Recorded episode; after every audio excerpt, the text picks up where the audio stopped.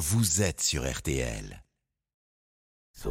RTL Matin. On refait la télé, la quotidienne. Oh bah là, il y avait la grosse voix, j'avais peur. hein.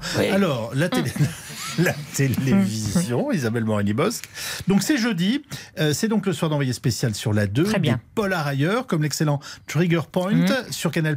Et puis on note enfin le retour de Marc Lavoine sur TF1. Oui, dans IP3, c'est comme vous dites, avec une diffusion étrange parce que les deux premiers épisodes sur six ont été diffusés le 20 octobre dernier, avec ensuite un coup d'arrêt et même un cran d'arrêt, hein, c'est un polar, puis reprise donc ce soir avant nouvel arrêt pour cause de mondial jusqu'à on verra bien. pratique, Ça aide oui. pas à fidéliser un polar Non. qui le premier soir a perdu presque un million de personnes entre la première et la seconde partie d'une même enquête. Ça veut dire qu'ils ont même pas attendu pour savoir qui était le meurtrier.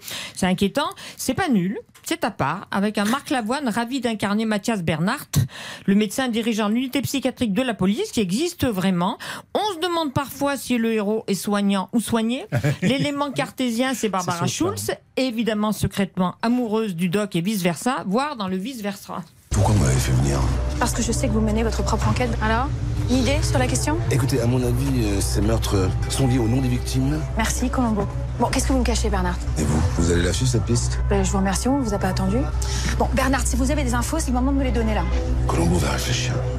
Voilà, j'aime bien ce dialogue. Bon, c'est sur TF1 donc ce soir. Les plus jeunes, eux, Isabelle, je suppose, seront devant la finale de Lego Masters sur M6. Je vous le confirme, les femmes et les enfants d'abord. Plus de 41% des 4-14 ans Ah ouais. adorent ce programme incroyablement visuel. Ils sont d'ailleurs limite sadiques, hein, les concepteurs des épreuves. C'est dinguement prodigieux et diabolique ce que doivent faire les quatre derniers binômes pour cette ultime soirée qui commence comme ça. Cette épreuve s'appelle la terreur des profondeurs marines parce qu'on attend de vous des monstres terrifiants. Il va falloir jouer sur la Donc vous avez un très gros travail qui vous attend. Ils ont Il y a 13 trois heures plans. pour faire ça. C'est la demi-finale, le hein, puis la finale enchaîne tout de suite après. Souvenez-vous qu'on ne dit pas Lego mais briques. Lego, c'est une marque. Avec Marc-Antoine qui a le droit d'avoir de Lego.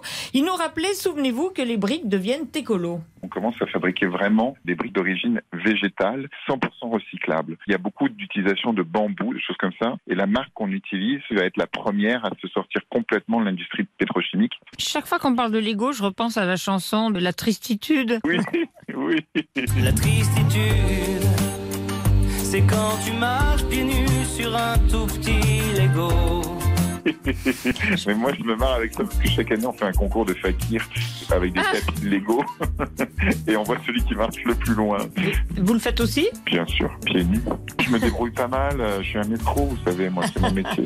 La tristitude, Et alors il paraît que maintenant vous allez nous faire euh, saigner les oreilles Oui, mais si, en fait, vous aimez bien les téléfilms de Noël, non? Moi, j'adore. Ben voilà. Ben, Moi, vous ça le savez. Ah, ils moi, ont commencé partout. Moi, ça va croissant. Il y en a Ouais. 8 cet après-midi sur TF1, TMC, Oh là W9 et 2 ce soir sur Gulli à 21h10 en route vers Noël avec toi. On se met dans l'ambiance avec un classique que j'adore, revisité par un groupe que j'adore, les Pentatonics. Four calling birds. Two turtle doves and a partridge in a pear tree. On the fifth day of Christmas, my true love gave to me Five golden rings, four calling birds. three French hens, two turtle doves and a partridge in a pear tree.